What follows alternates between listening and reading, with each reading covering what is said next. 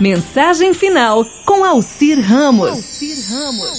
Eu diria para você algumas dicas para a serenidade, principalmente para você que às vezes não tem a calma necessária para encarar alguns obstáculos na vida.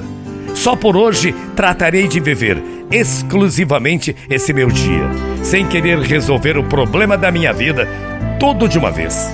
Só por hoje eu terei o máximo cuidado com o meu modo de tratar as outras pessoas, delicado nas minhas maneiras, não criticar ninguém. Não pretenderei melhorar ou disciplinar ninguém, senão a mim. Somente por hoje me sentirei feliz com a certeza de ter sido uma pessoa criada para ser feliz, não só no outro mundo, mas neste também. Só por hoje me adaptarei às circunstâncias sem pretender que as circunstâncias se adaptem todas aos meus desejos. Somente por hoje dedicarei 10 minutos do meu tempo a uma boa leitura, lembrando-me que, assim como é preciso comer para sustentar meu corpo, assim também a leitura é necessária para alimentar a vida da minha alma. Somente por hoje praticarei uma boa ação, sem contá-la a ninguém. Aliás, não há necessidade, né?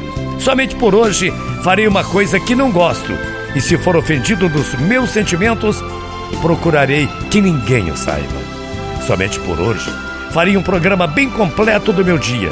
Talvez não o execute perfeitamente, mas em todo caso vou fazê-lo e me guardarei bem de suas calamidades, a pressa e a indecisão.